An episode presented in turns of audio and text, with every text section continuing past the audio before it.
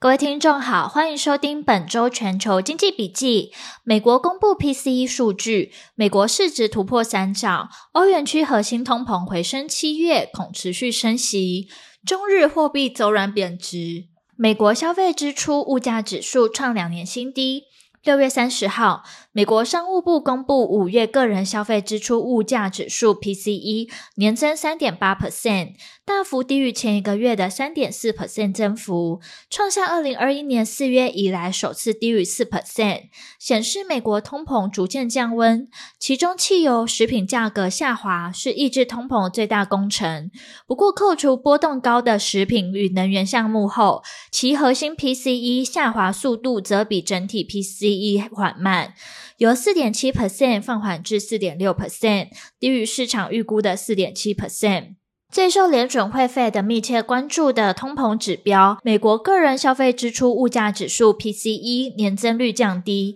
也减轻了联准会年底前必须多次升息的压力。不过，与联准会主席鲍尔近期鹰派观点有所落差。鲍尔上周曾警告，通膨压力仍然很大，让通膨回落到两 percent 的过程还有很长的路要走。因此，市场认为美国通膨虽下滑，但依然超出 Fed 设定的两 percent 目标。这项数据不至于让 Fed 在下月会议继续停止升息。非 Watch 工具显示，目前交易商押注 Fed 在七月会议升息一码的几率高达八十七 percent。六月三十号，美国财政部长耶伦重申，美国经济比许多人预期更具韧性，即使增长降温，通膨也可以在就业不下滑的情况下放缓。原因是民众的消费支出仍强劲，企业仍持续投资。展望未来，将成为经济力量的来源。即便美国经济确实随着通膨下降而略有降温，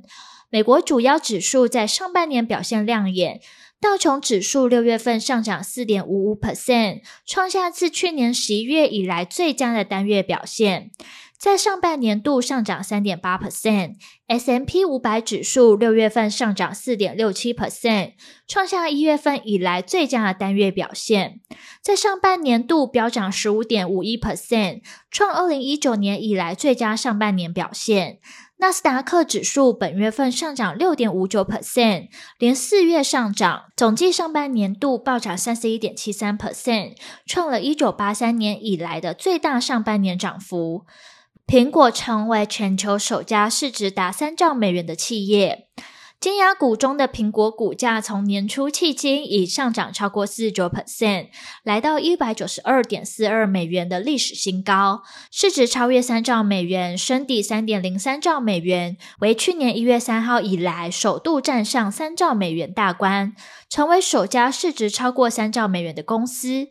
CNBC 引用分析师的看法指出，他们相信苹果会在未来十二到十八个月内重拾大幅成长。华尔街不仅低估了 iPhone 十四的安装基础，且 iPhone 十五将迎来重大的更新周期，因为有二十五 percent 的苹果用户最近四年都没有更新手机。另一方面，苹果于六月上旬发表的 Apple Vision Pro 也受到各界好评。尽管华尔街分析师认为，售价三千四百九十九美元的 Vision Pro 短期内应该无法替代苹果带来的太多营收，但当苹果推出成本与售价更低的版本时，渴望推动全球的元宇宙市场，并成为苹果的营收主力。预料 ECB 仍将照原步调升息。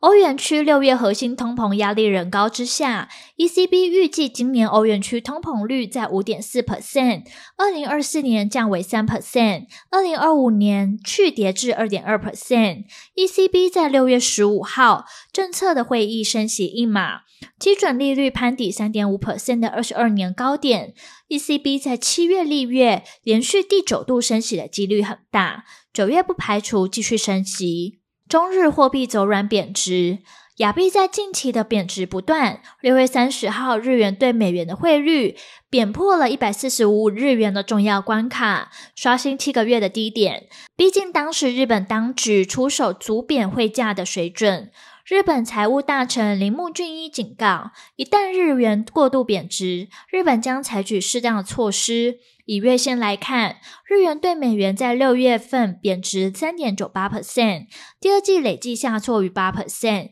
今年来重贬十点五 percent。日币去年九月贬破一百四十六日元兑一美元的水准后，触发官方自一九九八年来首次干预。十月逼近一百五十二关卡后，日本当局再度进场干预。去年共计投入六百五十亿美元，帮助日元兑美元走出三十年的低点。近来，日本央行与其他主要国家之间的货币政策分歧，日元承受着下行的压力。政府决策官员正带着高度紧迫感关注外汇市场，不会排除任何的选项，将做出适当的反应。铃木俊英警告，汇率稳定反应基本面是相当重要的。近期汇率市场出现剧烈且单向的波动，倘若过度波动，我们将适当的采取因应措施。尽管如此，日本商界领袖针对日元近期走势态度似乎较为乐观。他们可能认为，任何的疲软走势都是暂时性的。而中国的人民币也持续疲弱。六月三十号，人民币兑美元离岸价跌破七点二八元，逼近七点三元的整数关卡。在岸价亦跌破七点二七元。今年截至六月底，中间价累计下跌三点六 percent，在岸价累跌四点三 percent，创去年十一月以来新低。尽管官方本周多次进场捍卫汇价，至今未见止跌迹象。人行再度利用中间价市范围稳讯号，且六月底也曾多次指示国有大行抛汇维稳人民币。但近期人民币汇率贬值因素可归结为以下几个方面：一是中国经济复苏的节奏不够理想，市场政策的宽松预期升高；二是美国联准会费的官员放鹰，引发美元走强的预期升高；三是市场波动加剧，对人民币汇率造成一定的影响。